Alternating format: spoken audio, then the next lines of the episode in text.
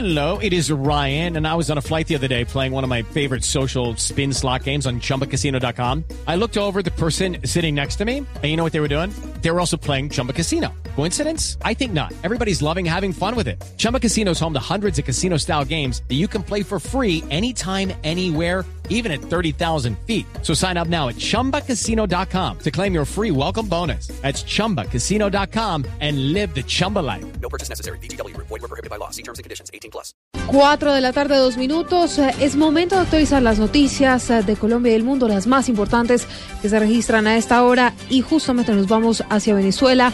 Hay noticia importante porque se acaba de confirmar la impugnación de ocho diputados electos de la oposición. ¿Esto qué significa? Que se está poniendo en riesgo la mayoría calificada que obtuvo la oposición para la Asamblea Nacional Venezolana. Allí en Caracas, a Santiago Martínez, buenas tardes.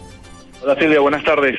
Con fecha 28 de diciembre, el Tribunal Supremo de Justicia, bajo la figura de nuevo asunto ingresado, admitió la impugnación de la elección parlamentaria en ocho circuitos ganados por la oposición el pasado domingo 6 de diciembre. Los recursos incluyen medida cautelar de suspensión de efectos para cada caso, lo que evitaría que estos diputados electos, seis en total, ocupen sus curules en la instalación de la nueva asamblea el 5 de enero, situación que prácticamente quita la mayoría calificada a la oposición. En unos 30 minutos aproximadamente habrá rueda de prensa de la mesa de la unidad, donde seguramente habrá reacción sobre este asunto ahora que le quita la mayoría calificada en el Parlamento, que se instalaría el próximo martes 5 de enero con la impugnación de estos seis diputados, la mayoría en los estados Amazonas, Aragua y Yaracuy. Es información acá en Caracas, Santiago Martínez, Blue Radio.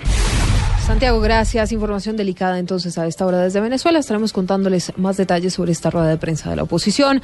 Vamos ahora con una noticia también importante que se presenta a esta hora mm, en uh, el departamento de Cundinamarca, un incendio de grandes proporciones en el municipio de Tenjo. Con los detalles está Juan Jacobo Castellanos. Juan Jacobo, buenas tardes.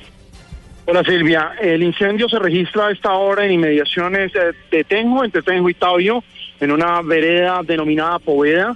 Lo que nos dice la Dirección Nacional de, de Bomberos es que el incendio en este momento está fuera de control y es, podría estar acercándose a zona en donde hay viviendas, es decir, zona habitada de esa zona de Cundinamarca. A esta hora hay gran movilización de cuerpos de bomberos, de los hombres del ejército, de la Policía Nacional, de la Defensa Civil y de la Cruz Roja para atender este nuevo incendio forestal. Hay que recordar que los forestales en lo ocurrido de los últimos días en Colombia han devastado 110 mil hectáreas según la Unidad Nacional de Gestión de Riesgo. Les estaremos informando sobre lo que ocurra en Tabio. Juan Jacobo Castellanos, Blue Radio.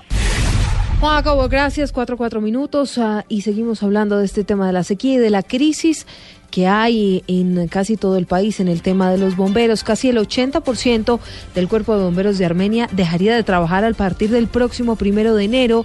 Esto si no les renuevan sus contratos antes del próximo jueves 31 de diciembre. Vamos al departamento de Quindío con Juan Pablo Díaz.